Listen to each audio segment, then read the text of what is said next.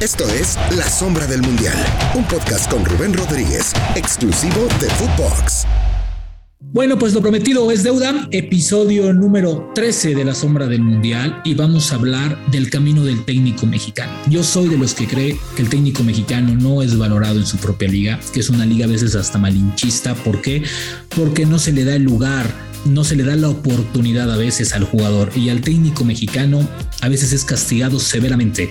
No le dan proyectos, consolidados, no le dan proyectos a futuro, no hay desarrollo de su misma idea de juego y cuando son tres o cuatro jornadas y los resultados no se le dan, ya empiezan los opilotes a rondar las cabezas, ya empieza a hablarse de cuál y tal cual y si no fuera un técnico extranjero, con todo respeto lo voy a decir, pues se le da absolutamente todo, hasta van por en la alfombra roja al aeropuerto y qué mejor que nos cuente el hombre del momento, el técnico más buscado porque tenemos que hablar de su futuro, ¿no? Jaime Lozano, que bueno, pues lo comprometo metimos a un capítulo 13, lo cual estoy encantado. Mi querido Jaime, muchas gracias por estar de nueva cuenta esta semana. Y cuéntanos un poco, ¿cómo ves esta parte del técnico mexicano? Yo a veces soy muy crítico de esa parte eh, y, muy radical. Para mí la liga no valora al técnico mexicano, el fútbol mexicano no valora su propio técnico. ¿Estás de acuerdo conmigo o no? Sí, es complicado. Creo que es un tema cultural, Rubén. O sea, creo que es un tema cultural. Así somos, ¿no? Eh, creo y, tengo la, la ilusión de que poco a poco dejemos de serlo, pero después veo la cantidad de técnicos extranjeros que hay en primera división y los mexicanos, y, obviamente no es, no, no, no, es parejo, no es parejo. Eh, yo siempre lo he pensado y, yo quiero hacer un cambio generacional, un relevo. Creo que relevos ya, ya ha habido bastantes, yo quiero hacer un cambio generacional, busco la mejor y mayor preparación posible de, de mi persona para tener oportunidades y, y, aprovecharlas y seguir abriendo puertas a técnicos mexicanos, ¿no? En este caso, jóvenes mexicanos. Entonces, sí, me parece que, se tiene, se le da mayor confianza, ese voto de confianza lo tiene mucho más el extranjero, haya o no haya hecho nada fuera de, han venido extranjeros muy buenos, hay técnicos que a mí me gustan mucho, este, que, que están en nuestra liga y que, y que, y que le dan un valor agregado a nuestra liga y que esos vengan todos, ¿no? Pero, pero hay otros que tampoco han demostrado tanto y se les tiene mayor confianza que, que a cualquiera, cualquier otro que ya tienes aquí en México y que ha hecho algunos méritos para poder tener esa oportunidad. Jaime, ¿eso por qué es? ¿Es un tema cultural? ¿Es un tema de, que no, pues tú eres de aquí y pues no, te jodes y vas a tener esto? Yo he visto a jóvenes técnicos que tienen que agarrar lo que les dejan a veces ni siquiera tienen el derecho de pedir lo que ellos creen que vale su chamba, ¿no? A veces no, hay esto y si lo quieres, y es por tanto y por tanto. Pero a veces veo también que vienen técnicos extranjeros con dos años de contrato, con unas cláusulas de rescisión increíbles y vienen pegado con tres o cuatro jugadores, un proyecto largo. O sea, ¿eso qué es? ¿Es negociación? ¿Es promoción? ¿Es promotor? ¿Es la, es, la idiosincrasia del fútbol, del fútbol mexicano en general? ¿O realmente es que la liga no confía en el talento mexicano? Yo, quiero pensar que es un poco de todo. sí. un poco de todo. Creo que pasa lo mismo con los jugadores, ¿no? Estás hablando de los técnicos, pero con los jugadores es lo mismo. De repente vienen jugadores que, que, no son mejores que lo que tienes, que, que, un jugador de fuerzas básicas de 20, de 21 años, o que hay en, la misma liga de expansión. Entonces, creo que es un poco de todo esto que dices, ¿no? No siempre serán las mismas razones o las mismas circunstancias, pero tiene que ver un poquito con todo. Entonces, eh, sí creo, vuelvo a lo mismo, que se le da mucho más valor a un técnico, eh, lo mismo un jugador extranjero que, al nacional. Hay que tenerle paciencia y de nuestra parte como, como mexicanos, como técnicos, como jugadores, como formadores también, porque en algún momento me tocó hablar con, con, el Cacha Zíñiguez, ¿no? Y, y, él estaba trabajando en ese momento en Pumas y me decía, es que este, pues aquí siempre lo mismo, no hay dinero, este, se paga muy poco y todo. Y digo, Íñiguez, tú prepárate más que todos y ese va a ser, ese, va a ser tu carta de presentación para exigir más. Pero si tú, estás igual de preparado que todos los demás entrenadores aquí, pues te van a querer o te van a querer o tener que pagar lo mismo. Tú tienes que dar más que todos los demás para poder exigir más, ¿no? Entonces, esa, ha sido siempre mi filosofía de vida, hacer más que los demás desde que he jugado. Haz más que los demás, ¿no? Y, y al final creo que pocos hablando del técnico mexicano, ¿eh? porque no es que el extranjero lo haga, pero pocos técnicos mexicanos cada vez más buscamos prepararnos más, y no solo en el extranjero, también en México, ¿no? Prepararnos, ver entrenamientos de, técnicos, eh, platicar con ellos, vivir de sus experiencias, sacar provecho de ellas. Todo eso creo que suma, te, te, ahorra muchos, muchas malas decisiones y malas experiencias también. Oye, Jaime, eh, hablas, hablas de un cambio generacional que quieres hacer. Hay técnicos que están también contigo, como Ambris, que rompen el confort y dicen, a ver, yo tengo que picar piedra y quiero dirigir en Europa y sé que tengo que empezar desde abajo, ¿no? Hay ejemplos como Beñat de, con Mazatlán que, que, empezaron entrenando niños de 12 años, ¿no? Tu caso que empezaste desde abajo también en Querétaro. Entonces, hay, hay ciertos momentos en donde sí. Y vemos arriba el confort de siempre. Es malo decir nombres, pero yo siempre veo los mismos nombres. O es el Tuca, o es Miguel Herrera, ¿no? o es Bucetich. Y vaya como se vaya, pues ellos siempre, siempre tienen sus contratos y la historia que han, picado piedra. Pero en este momento de transición, urge que el fútbol mexicano confíe más en los jóvenes hasta por el bien del bolsillo.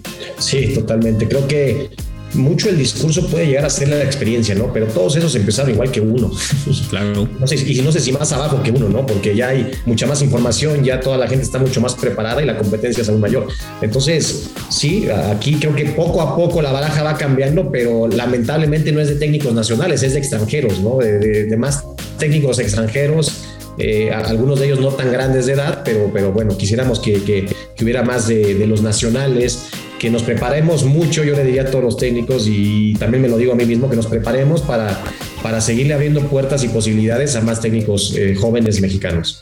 ¿Qué le aprendiste a todos tus técnicos? ¿A, quién le aprendiste más? Porque bueno, te marcó mucho Bucetich como, como ya parte de un cuerpo técnico. Eh, en el episodio 1 nos dijiste que bueno, estabas muy pegado a Hugo Sánchez y aprendiste mucho. Yo creo que hasta la Volpe la has de haber aprendido por más que se portó mal contigo, ¿no? A todos, a todos, Rubén. Sabes que, y para no decir nombres, como bien dices, a los buenos les aprendes lo que hay que hacer y a los malos lo que no hay que hacer. Así de fácil, ¿no? Yo siempre fui muy analítico, muy analítico desde, desde, desde joven, eh, pero sin duda alguna a mí Hugo me marcó. Yo, yo soy un, Jaime Lozano antes y después de Hugo. Sin duda alguna la Volpe también tiene que, tácticamente es, eh, en ese momento era lo mejor que había posiblemente. Eh, y para el final el Tuca lo mismo, ¿no? Los que me llegaron a tocar, Ojitos Mesa, este Marcaría. El Olmo, te tocó del Olmo, creo que tenía como dos semanas de técnico, ¿no? Llegó, con el Olmo y, y, al final, fíjate, Tomás voy, pero porque con Tomás yo ya pensaba como entrenador. O sea, yo ya estaba a 32, 33 años, ya, ya mi cabeza, sí quería seguir jugando, evidentemente, pero mi cabeza ya empezaba a pensar un poco más qué haría si yo fuera entrenador, ¿no? Entonces a Tomás también al final de mi carrera me ayudó, me sirvió y yo me hice técnico por Mario Carrillo. Por Mario porque yo lo tengo en Tigres y me encantaba lo que hacía. Me encantaba lo que hacía. A mí se me hace un gran estratega. Eh, él planeaba cada sesión y cada semana para ganarle al rival en turno y eso a mí me encantaba. No, incluso, incluso pocos saben, yo creo que Mario Carrillo ha sido de los técnicos que ha dado uno de los Américas más espectaculares de los últimos tiempos, o al menos a mí me parece. A ver, tiene récord de victorias y que no es fácil en el fútbol mexicano eso. Jaime, viene tu futuro nos dijiste que en el pizarrón tuviste la medalla de oro dibujada. Hoy, ¿qué tiene el pizarrón de Jaime Lozano dibujado? ¿O qué escudo tiene dibujado? Para que es que te pongo atención, ¿eh? Mira, no te voy a decir escudos, pero sí tengo, pero sí, pero, sí tengo un pizarrón eh, enorme, enorme, enorme, más enorme, que, eh, que sí tengo planteles. No te voy a decir el escudo, pero tengo planteles eh, ordenados a mi idea de juego. Eso sí tengo y lo tengo desde, desde que regresé casi casi pensando en, o sea, sabiendo que puede haber una posibilidad de estar ahí. No, no quiero hablar de eso porque pues, ahorita todavía hay gente ahí, pero, pero y ni le deseo el mal, yo quiero que le vaya muy bien porque creo que es gente muy capaz, pero así es nuestra chamba lamentablemente, ¿no? Empieza a ir mal un equipo y tienes que volver a verlo y empezar a analizar para ver qué harías si te, si te, si, si te hablan. Entonces, no escudos, pero sí tengo ya planteles desde hace algunas semanas.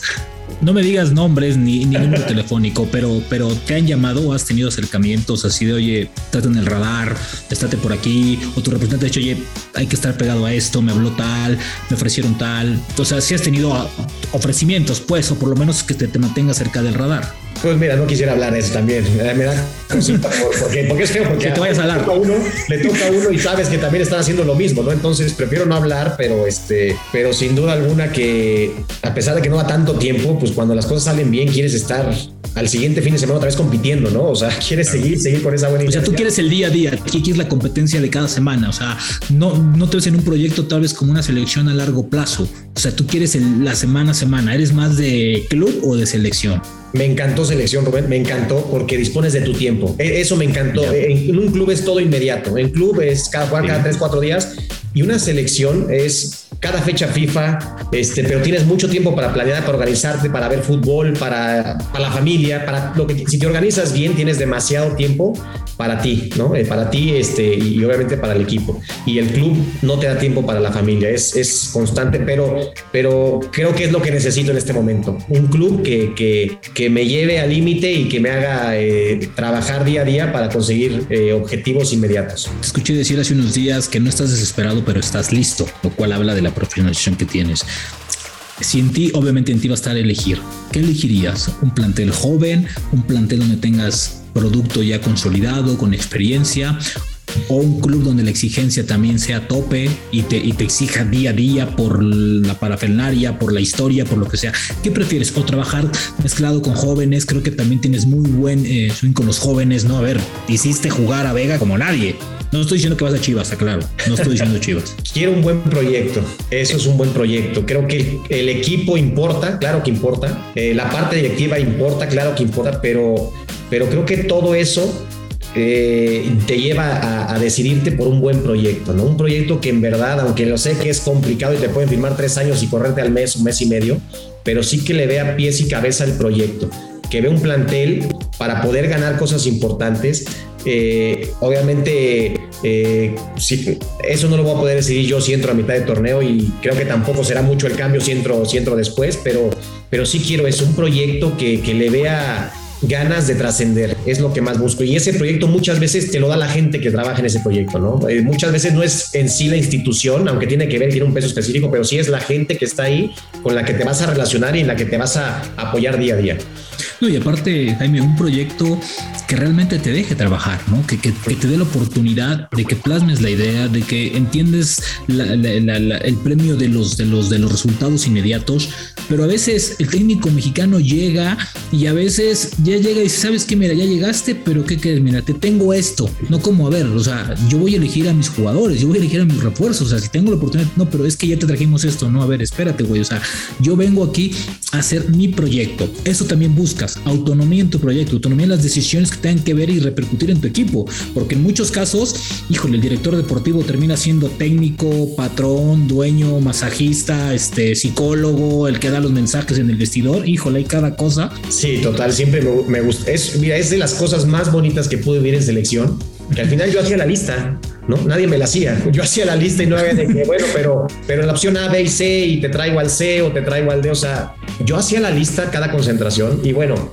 nunca, eso sí, nunca, nunca pudimos tener a todos, pero, pero porque siempre hay lesiones, siempre hay cosas, o sea, siempre pasa algo, ¿no? Pero, pero al final, eso es lo que me encantaba de selección nacional, que yo hacía la lista y disponía del jugador que yo quería, obviamente con mi cuerpo técnico. Entonces, en un club, lo que tú dices, ojalá que, que te tomen en cuenta y que valoren tu punto de vista, porque si lo pide el técnico, es porque el que está el día a día con ellos, porque es el que los conoce, el que es, es el que más conoce y mejor su idea de juego y sabe qué jugadores necesita, como nos pasó en preolímpico, como nos pasó en Panamericano, como nos pasó en Juegos Olímpicos, para desarrollar de la mejor forma esa idea de juego. Jaime, para cerrar y agradecerte muchísimo estos tres episodios, han sido de verdad bastante enriquecedores y sobre todo escuchar un técnico joven mexicano. Dos temas rápidos, dos preguntas rápidas. ¿A qué jugador ves saliendo a Europa de los que dirigiste? ¿A quién crees que pueda ser? Ya, ya se fue Johan Vázquez, que es maravilloso.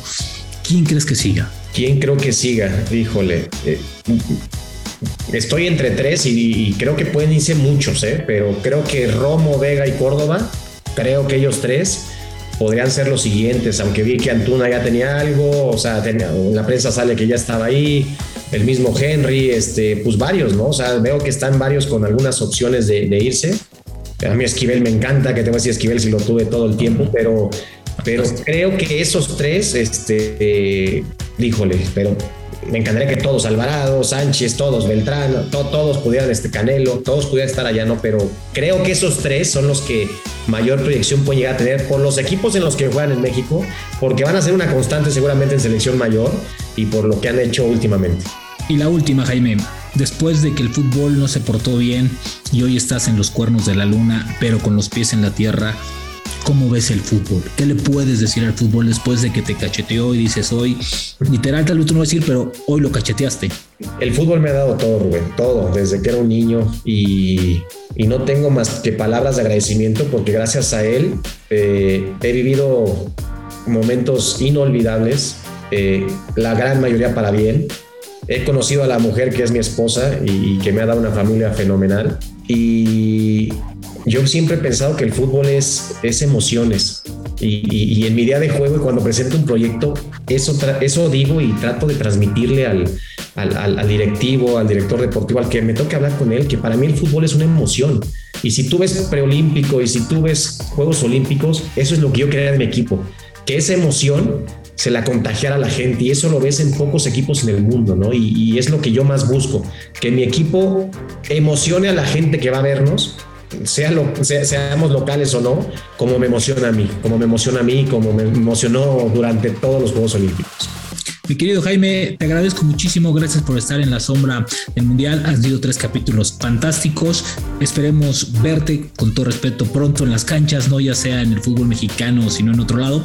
Pero qué bueno que, estás aquí y que, y que el fútbol mexicano necesita técnicos como tú. No con triunfos, sino simplemente responsables y trabajadores. Te mando un abrazo y muchas gracias. Igualmente, Rubén. Gracias, Agustín. Jaime Lozano, el flamante medallista olímpico, estuvo con nosotros, el técnico, y probablemente lo verá pronto dirigir en el fútbol mexicano. Nosotros nos vamos porque todavía tenemos mucho más episodios más adelante. Muchas gracias y no olvides de darle play en cualquier plataforma. Esto fue La Sombra del Mundial con Rubén Rodríguez, podcast exclusivo de Footbox.